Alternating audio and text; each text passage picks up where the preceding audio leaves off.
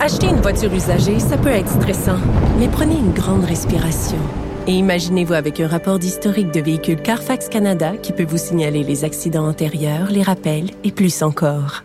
Carfax Canada. Achetez l'esprit tranquille. La Banque Q est reconnue pour faire valoir vos avoirs sans vous les prendre. Mais quand vous pensez à votre premier compte bancaire, tu sais, dans le temps à l'école, vous faisiez vos dépôts avec vos scènes dans la petite enveloppe. Hmm, C'était bien beau. Mais avec le temps, ce vieux compte-là vous a coûté des milliers de dollars en frais, puis vous ne faites pas une scène d'intérêt. Avec la banque Q, vous obtenez des intérêts élevés et aucun frais sur vos services bancaires courants. Autrement dit, ça fait pas mal plus de scènes dans votre enveloppe, ça. Banque Q, faites valoir vos avoirs. Visitez banqueq.ca pour en savoir plus. Il manie les idées avec tant d'agilité, même les plus grands funambules sont jaloux de son talent. Mathieu Bocoté. Alors, je recevais tout juste Éric Duhem, le chef du Parti conservateur, un homme que j'estime, je prends la peine de le dire, j'ai mes désaccords nombreux avec lui, on a eu l'occasion de, de, les voir, mais euh, il a réussi ces dernières années à donner un visage, un ex, une, enfin une expression politique à un courant qui se cherchait un véhicule depuis longtemps. Euh, il se cherchait un véhicule pour marquer donc une forme de droite décomplexée, dans la mesure où on accepte le clivage gauche-droite, ça c'est autre chose, mais pour ceux qui le s'en revendiquent, une droite décomplexée, euh, libertarienne, euh, à certains égards, conservatrice à d'autres, populiste aussi, mais je le dis sans que ce soit négatif, sans, sur le mode de l'insurrection un peu contre des élites qui sont généralement conspuées. Et Éric Duhem, donc, s'est positionné là. On connaît son parcours intellectuel et politique. C'est un homme qui a commencé au Parti québécois comme militant, au Bloc québécois, euh, qui a poursuivi ensuite, après le référendum de 95, il s'est dit, ben, si l'indépendance n'est pas possible, eh bien, on va se replier sur l'autonomie. On peut dire que de ce point de vue, il était, euh, il a fait le même euh, raisonnement que François Legault, mais des années plus, plus tôt. Aujourd'hui, il est chef du Parti conservateur et il est dans une situation assez compliquée parce que, déjà, je l'ai dit, je précise que c'est mon impression, ce n'est pas ce qu'il dit. Mais j'ai l'impression qu'Éric Duhem, au fond de lui-même, est un vrai nationaliste québécois qui ne croit pas à l'horizon référendaire, qui voudrait s'en passer, qui espère que ça n'arrivera pas. Mais si jamais ça se présente, est-ce qu'il va vraiment faire campagne pour le non? Est-ce qu'il va vraiment, Éric Duhem, faire campagne pour le non en se disant, j'en veux pas, tu sais, je comprends, il va dire, je voulais pas de ce référendum-là, j'en voulais absolument pas, je veux parler d'autre chose. Mais le jour où cette question lui est posée, est-ce qu'il va véritablement, comme il le dit, voter non, euh, comme l'a déjà dit François Legault en d'autres circonstances, ou est-ce que c'est pas une position circonstancielle pour tout faire pour éviter que ce référendum n'arrive? Quoi qu'il en soit, c'est un entretien que j'ai trouvé intéressant avec lui pour une raison simple, c'est qu'il réactive aussi sur le plan de la vision du Canada une tradition qui est celle de l'autonomisme provincial, qu'il conjugue à la théorie des deux peuples fondateurs. Euh, le problème, c'est que le Canada n'est plus d'accord avec la théorie des deux peuples fondateurs. Ce n'est pas une théorie qui est dans la Constitution. Ce n'est plus un discours qui est porté par la classe politique.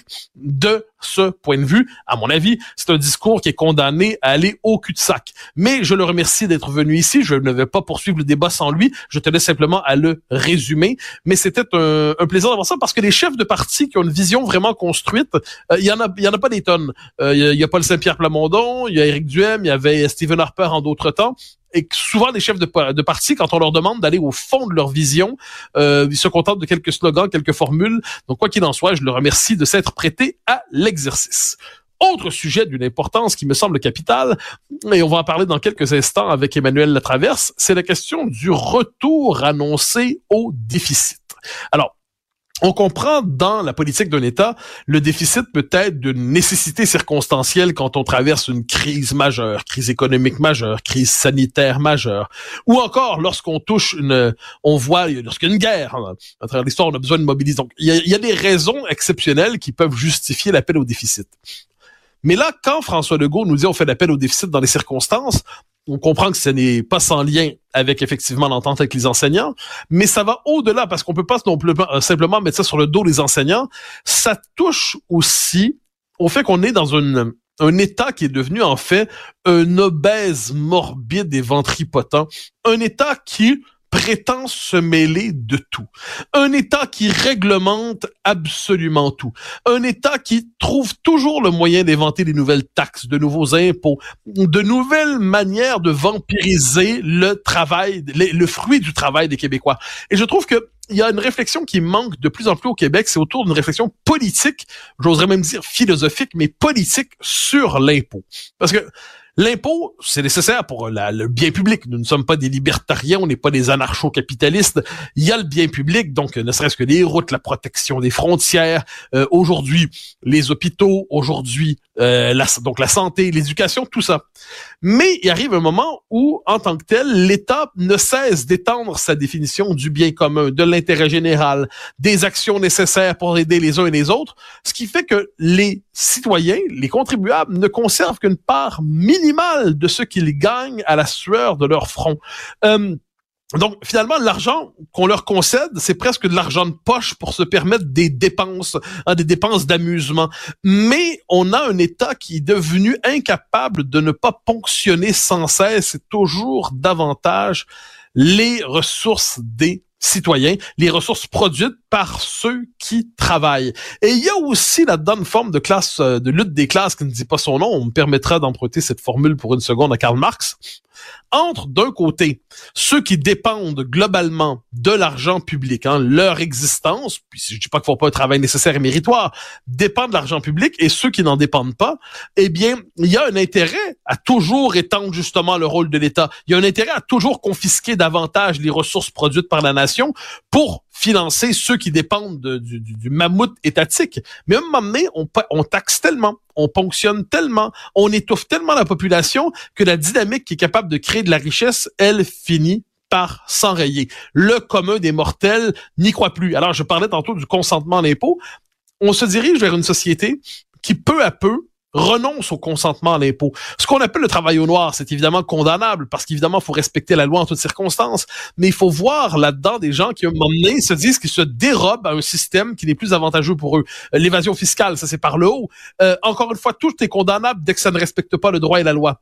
Mais il faut comprendre ce qui se passe, c'est que finalement, ils sont de plus en plus nombreux à ne plus croire à la capacité non seulement des services publics d'être efficaces, on le sait, mais euh, on pourrait dire qu'il n'est plus capable d'arrêter sa croissance. Donc on ponctionne, on ponctionne, on ponctionne, on étend le rôle de l'État, on ne cesse de dépenser, on dépense sans cesse, on dépense l'argent qu'on n'a pas, on dépense l'argent des prochaines générations. Et là, je, je, reprends une formule qui nous vient de Martin Lemay. Martin Lemay, c'est un ancien député du Parti québécois qui, est qui était aussi un ancien conseiller municipal, ancien chef d'opposition pendant un temps à la ville de Montréal, qui depuis son retrait de la politique s'est engagé dans une carrière d'essayiste et qui a écrit des livres assez fondamentaux. Euh, L'union fatale sur le rapport entre la gauche et les souverainistes, un livre sur Maurice Duplessis qui ferait très certainement plaisir à, à Éric Duhem, euh, sur l'autonomisme notamment.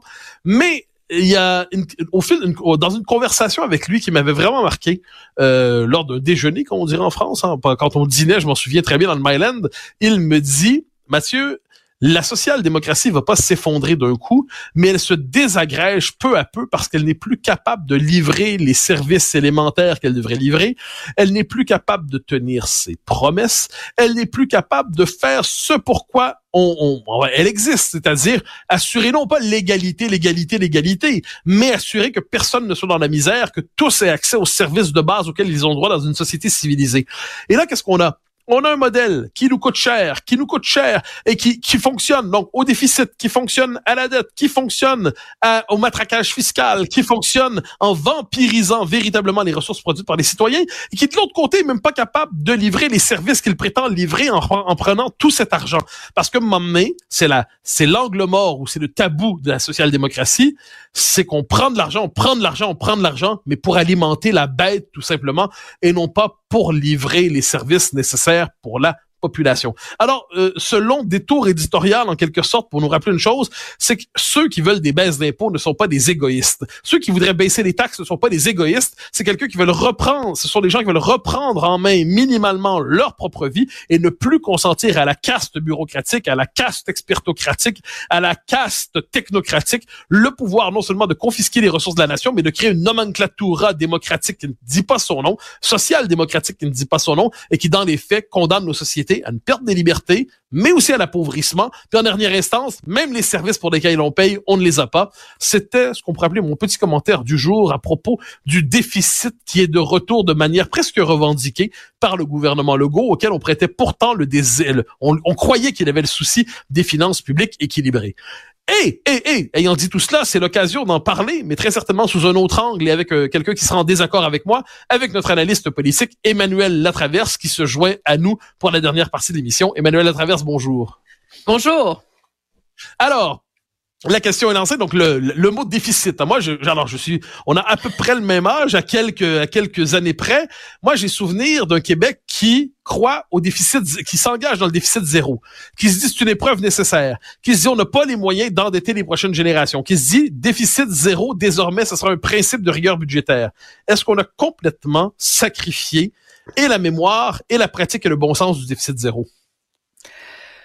Complètement sacrifié, non, mais largement sacrifié, euh, oui. C'est euh, le fruit, je pense que dans deux très courtes périodes de temps, il y a eu la crise financière, la pandémie, qui ont euh, de un habitué la population à l'idée que des déficits c'était pas la fin du monde, mais de deux aussi qui, euh, dans le cas de la pandémie, a révélé les limites de l'idéologie du déficit zéro, ou euh, sur l'autel d'une euh, meilleure rigueur budgétaire, on a fini par euh, sacrifier les services publics, puis pas dans le sens que l'austérité détruit les services publics, mais c'est qu'on a a essayé de réformer les services publics, je pense, en les faisant fonctionner à moindre coût pendant des années, mais sans en changer les fondements structurels. Alors là, c'est sûr qu'il y a un déséquilibre monumental qui s'est installé parce que tu peux pas faire fonctionner un vieux réseau de la santé avec ses vieilles méthodes, le carcan de ses vieilles conventions collectives, de sa vieille rémunération des médecins, de sa vieille organisation du travail, sans les ressources qui accompagnent cette façon euh, d'opérer. Et c'est là, je crois, que le déséquilibre c'est a créé une fracture et une crise monumentale dans nos services publics. Et on est confronté à un gouvernement qui l'a compris, je pense. Et c'est la raison pour laquelle, euh, contre son propre gré, objectivement, le gouvernement Legault s'est lancé dans d'immenses réformes structurelles du réseau de la santé, du réseau de l'éducation, mais où finalement, c'est une bataille, d'après moi, qui va prendre des décennies à accomplir et qui va exiger des euh, une succession de gouvernements qui auront euh, assez de courage pour mener à bien cette bataille, parce que pour obtenir la mise de fonds minimale à ces réformes structurelles-là, mais le gouvernement est obligé de dépenser énormément plus qu'il ne l'espérait dans son règlement avec euh, les syndicats dans euh, l'affrontement euh, et dans les grèves d'avant Noël. Alors, Permets-moi de J'entends ce que tu dis, mais il me semble qu'il y a une question qui est un peu esquivée, mais pas, pas chez toi, mais dans le débat public. Euh, on a comme cette idée que, oui, il y a des réformes, euh, on pourrait dire, internes qu'on doit faire de l'État, donc euh, des ajustements internes, ce qu'on appelle les fameuses réformes. Mais sur le fond des choses, un peu partout en Occident, on le voit, les, le modèle providentialiste fait faillite. Je dis pas qu'il y a une solution ultralibérale qui est en, qu'on en échange. On n'a pas une espèce d'alter modèle thatcherien qui suffirait de sortir de, de je ne sais quelle de boîte à surprise mais un peu partout, ça ne fonctionne plus. Puis si on ajoute à ça, mais là tu me diras que c'est mon obsession, un état social fort, une pression migratoire forte, ça peut structurellement pas fonctionner. C'est logiquement ça peut pas fonctionner, puis ça fonctionne nulle part. mais ça fonctionnait pas avant. Je suis d'accord, je suis absolument d'accord, mais là je suis un facteur qui radicalise. Mais ça radicalise. Peut-être, mais moi je pense que de toute façon, ce système-là était brisé avant. On essaie de tout faire en même temps et on finit par tout faire tout croche. C'est un peu ça euh, le problème. On le voit avec le réseau des CPE qui finalement est brinque-ballant parce qu'il y a l'idéal des CPE universels euh, à 10 dollars pour l'ensemble des familles, mais ça suffit pas parce que ça coûte trop cher, les employés sont syndiqués, etc. Finalement, il était basé sur le fait de sous-payer ces gens-là. Puis là, bon, on se ramasse avec un système qui brise de partout.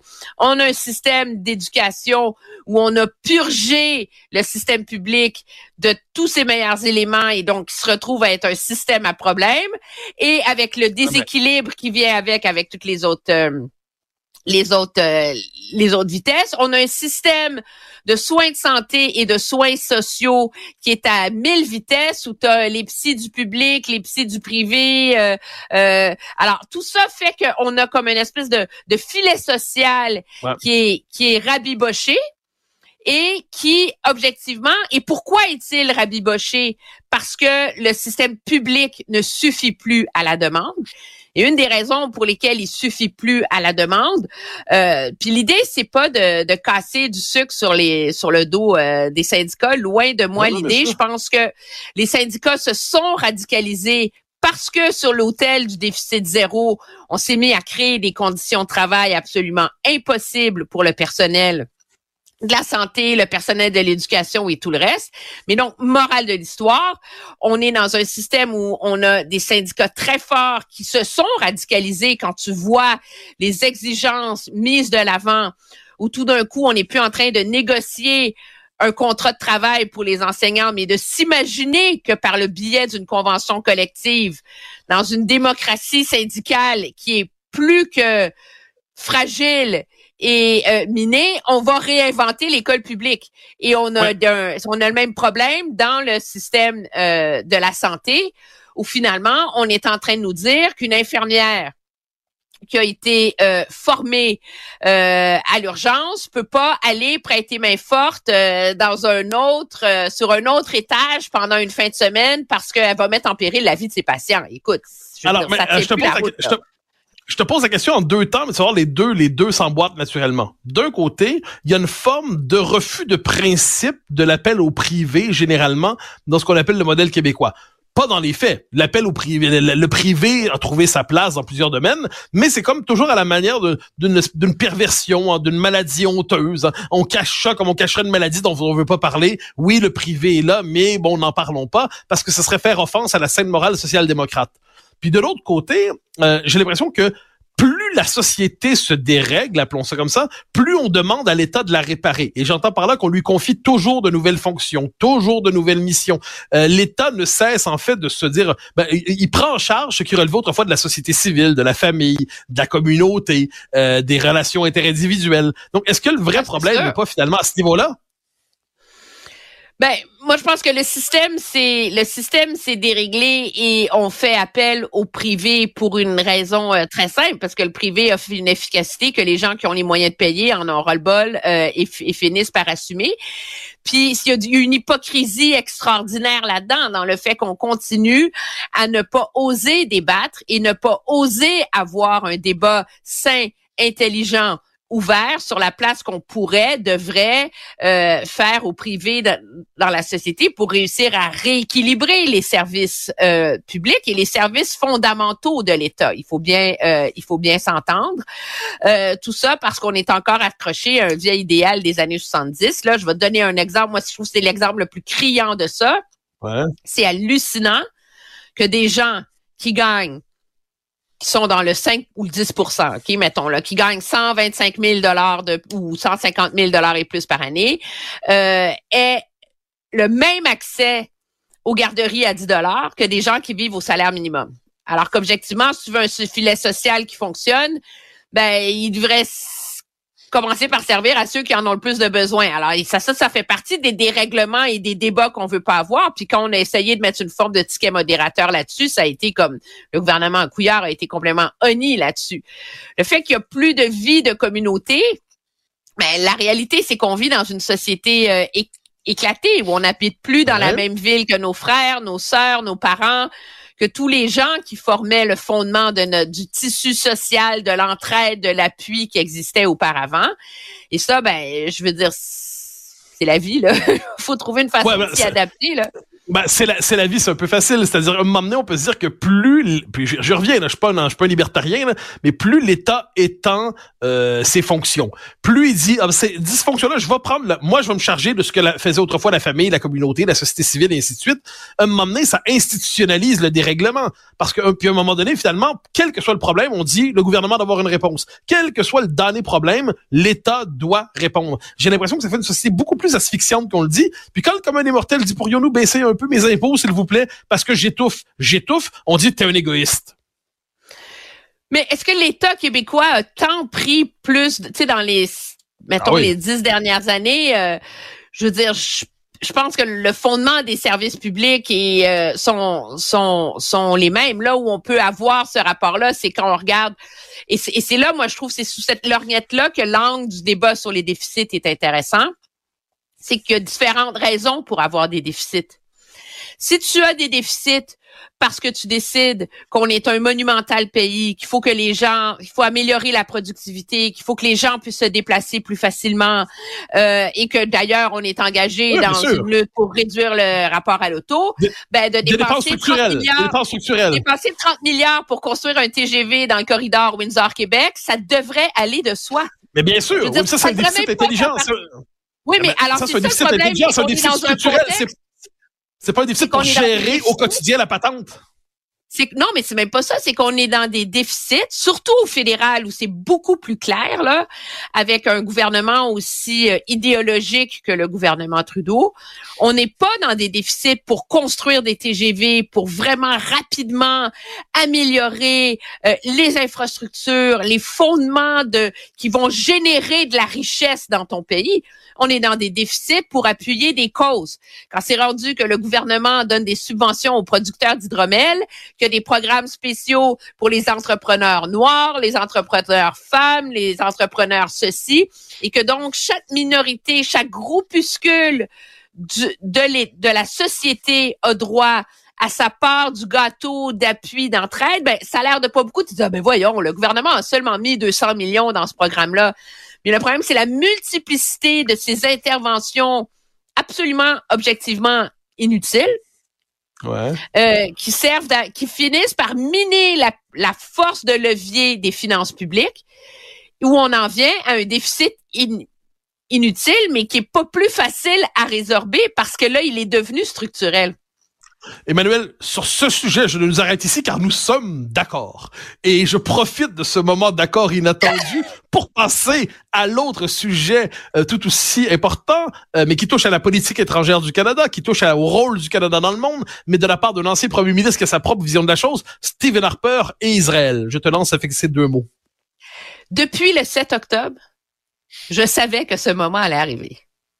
Parce que depuis le 7 octobre, il y avait une voix qui était hallucinamment silencieuse dans ce débat sur la guerre que mène Israël à Gaza contre le Hamas, mais une voix dont tous ceux qui le connaissent, l'ont suivi ou ont réfléchi ou quoi que ce soit, savent qu'il en est profondément interpellé, c'est la relation de Stephen Harper à Israël. Parce que on a beaucoup, il est le premier ministre qui a eu la position la plus pro-israélienne de tous les premiers ministres euh, de l'histoire du Canada. Certains ont mis ça sur le dos euh, de sa foi, du lobby chrétien, du rapport à la terre du Christ, etc. Euh, ma lecture de ça, parce que moi j'avais accompagné à l'époque M. Harper en Israël, c'est que c'est une vision historique. Et c'est un des exemples où M. Harper croyait qu'on pouvait ancrer la politique étrangère et l'articuler autour d'enjeux moraux et sa relation à Israël en est une. Alors, Qu'en est-il? On a un premier ministre du Canada dont le parti est déchiré sur la réponse à donner à Israël et qui fait qu'on a une réponse complètement incohérente que même nous, analystes, avons de la difficulté à comprendre et à déchiffrer. Et à l'heure où on se parle, où est l'ancien premier ministre du Canada? À Jérusalem. Je sens que tu vas nous donner la réponse. Ah ben voilà. Ah ouais, alors, tu dis la raison pour laquelle... Oui, vas-y, vas-y. Non, non, vas-y. Non, parce que euh, tu dis la raison pour laquelle il est plutôt, euh, enfin pas plutôt clairement pour israélien. Euh, effectivement, l'analyse des, des, des, commentateurs de gauche paresseux, c'est hein, c'est la faute de la droite religieuse qui contrôle son parti. Mais dans les faits, Harper est plutôt ce qu'on appelle de l'école du patriotisme occidental. C'est-à-dire pour lui, Israël, c'est l'expression de la civilisation occidentale dans ce monde et c'est la limite qui ne doit pas être franchie. C'est un symbole qui incarne l'avenir de l'Occident pour lui aujourd'hui, des démocraties et tout ça. Ah, c'est pas étonnant du tout de le voir là-dedans. Puis ça vaut vraiment la peine pour ceux que ça intéresse là d'aller lire la lettre ouverte parce que il y a pas juste il est pas juste allé en Israël, il va pas juste rencontrer le premier ministre Netanyahou, puis il a pas juste rencontré des parlementaires de la Knesset. Il a publié dans le National Post une longue lettre ouverte dans laquelle il expose sa théorie autour du fait que euh, que la guerre que mène Israël et la façon dont Israël mène cette guerre, c'est ça qui est important, euh, est, totalement légitime. Parce que. c'est pas surprenant de sa part. Non, c'est absolument pas, pas surprenant parce que euh, pour Monsieur Harper, les espèces de, de critiques latentes qu'on a toujours entendues à l'égard d'Israël, à l'effet que euh, que sa politique est trop radicale, qu'on est trop sévère à l'égard des des Palestiniens, qu'on crée un État d'apartheid, c'est tout ce que espèce de discours là, ambiant anti-israélien. Le, le discours ambiant du commentariat si tu veux, pour Monsieur euh, Harper, il l'avait dit dans un discours à la Knesset en 2014, c'est la pointe d'un anti, cet antisionisme, dit-il, est la pointe d'un antisémitisme latent. Et ça, il ben l'assume, hein, entièrement. Et l'argument de M. Harper, c'est qu'on ne peut pas évaluer la situation en Israël sans comprendre la genèse de l'État d'Israël, ou objectivement, la communauté internationale a créé cet État-là et a donné ces terres-là au peuple juif sous le prétexte du plus jamais, plus jamais il n'y aurait un holocauste, plus jamais on serait dans des circonstances qui ont mené à la Deuxième Guerre mondiale et on donnerait les moyens à Israël de se défendre. il dit, on peut pas soudainement voir ce qui est arrivé le 7 octobre et reprocher à Israël de dire, plus jamais nous serons attaqués de cette façon-là. Parce que objectivement, au regard de M. Harper, la réponse d'Israël au 7 octobre est semblable à la réponse de l'Occident au nazisme. Et il fait le parallèle très, très, très clairement. Et il va jusqu'à dire que ces appels qu'on entend à la création, à une solution à deux États, il dit, écoutez, c'est du n'importe quoi.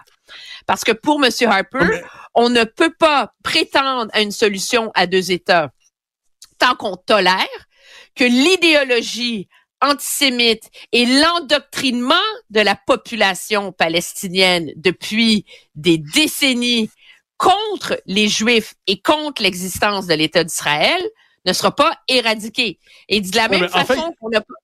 Vas-y. Ça, ça, fait écho. Euh, Georges Bensoussan, l'historien français, dit il faut après, euh, il faut faire avec euh, le Gaza ce que les Alliés ont fait avec l'Allemagne après 45. Donc dans ce cas-là, c'est exactement l'argument de Monsieur Harper. Mais là, c'est désislamistiser. Je dis pas désislamiser au sens chasser l'islam, mais rompre avec l'islamisme. Mais ça, c'est une tâche d'une génération. Mais de l'autre côté, s'il n'y a pas à l'horizon la solution des deux États, ben là, c'est là qu'il y a un couac. Parce que, en dernière instance, les Palestiniens, la quête des Palestiniens pour un État qui soit leur appartient aussi à la solution à moyenne et grande échelle dans la région. Ouais, puis certains diraient de toute façon que quand les quand Israël a retiré ses colons de Gaza, euh, on leur a donné un territoire avec le plein contrôle. Ils pouvaient faire ce qu'ils voulaient avec euh, le, le, Hamas et c'est eux qui ont décidé d'en faire un nid euh, absolument ahurissant. Euh, euh, d'islamisme radical et d'antisémitisme institutionnalisé. Mais donc, je, ce que, mais au, regard de la politique canadienne, ce qu'il y a mm-hmm. d'intéressant, euh, moi je trouve là-dedans, c'est euh, d'un, c'est le courage politique de M. Harper de prendre sur la place publique une position qui a jamais été particulièrement populaire. Il a été très euh, vilipendé à l'époque pour euh, son appui euh, absolument sans réserve à l'État d'Israël et euh, à l'époque au gouvernement Netanyahou, mais qui n'était quand même pas le gouvernement de Netanyahou d'aujourd'hui. Là, faut quand même, faut quand même le dire. Mais ça illustre, moi je trouve, les espèces de de, de limites à développer au Canada une politique étrangère où il faut toujours, comme gouvernement, essayer de plaire à tout le monde. Et c'est sûr que avec l'espèce de, de communautarisme qui s'est installé dans la politique. C'est la voie, l'héritage de Pearson, le grand équilibre, et ensuite le multiculturalisme canadien où il faut plaire à tout le monde parce qu'il y a des communautés qui ne, qui ne s'entendent pas. Et bien, donc, on va dire la politique extérieure est commandée par la politique intérieure. Mais je pense que ce l'était, la, la politique de, de Pearson était quand même ancrée dans un idéalisme plus grand que de gagner des circonscriptions en banlieue de Toronto ou en banlieue de Vancouver. Puis je pense qu'il y a plusieurs premiers ministres du Canada qui ont réussi euh, à l'intérieur de cette logique et de cette politique étrangère-là et à l'intérieur du multiculturalisme, de cette idéologie canadienne, qui ont réussi pendant des décennies à articuler une politique étrangère où le Canada avait c'était pas une superpuissance, mais avait un rôle, avait une pertinence sur la scène internationale. Et ce qu'on voit en ce moment, c'est que à avoir perverti cette logique-là et avoir instrumentalisé la politique étrangère au point d'en faire exclusivement un levier à acheter des votes auprès des euh, des communautés immigrantes du Canada, ben là on on a atteint exactement le contraire finalement. C'est que le Canada, c'est privé et c'est défait euh, au cours des années Trudeau de toute l'influence qu'il avait réussi à bâtir et de toute sa crédibilité parce qu'il ne représente plus rien, parce qu'il essaye de tout représenter à la fois. En 15 secondes, c'est une lettre qui va causer des soucis à Pierre Poilievre ou non? Je, euh, très certainement, certains, je pense qu'elle va causer des soucis à Pierre Poilievre par les gens auprès des gens qui de toute façon ne votent pas pour lui. Euh, le défaut de la lettre, c'est qu'elle écrit noir sur blanc ce que Pierre Poilievre essaie de naviguer peut-être avec un peu plus de discrétion, mais quiconque a suivi les interventions du, du Parti con, conservateur sur la question du conflit comprendra qu'il est résolument et absolument pro-Israël. Il défend entièrement la légitimité de cette guerre-là. Le seul problème, c'est qu'il le fait plutôt discrètement pour pas trop, tu sais, que ça soit ça ne devienne pas un poids politique. Là, euh, M. Harper l'a mis euh, dans la fenêtre, en avant, c'est évident. Mais je serais surpris euh, que personne dans le camp Poilièvre ait eu euh, un appel et qu'on n'ait pas été informé que ça s'en venait. Là, c'est pas une bombe qui a tombé dans la boîte vocale, dans le dans la boîte de courriel de M. Poilièvre hier à 7 heures. Là. Emmanuel Traverse, merci infiniment pour cet échange. On se retrouve demain pour la poursuite de notre désaccord. Avec plaisir. Alors, chers amis, c'est un bonheur de vous retrouver en seul lundi. Nous nous retrouvons demain pour poursuivre le décryptage de l'actualité. À demain.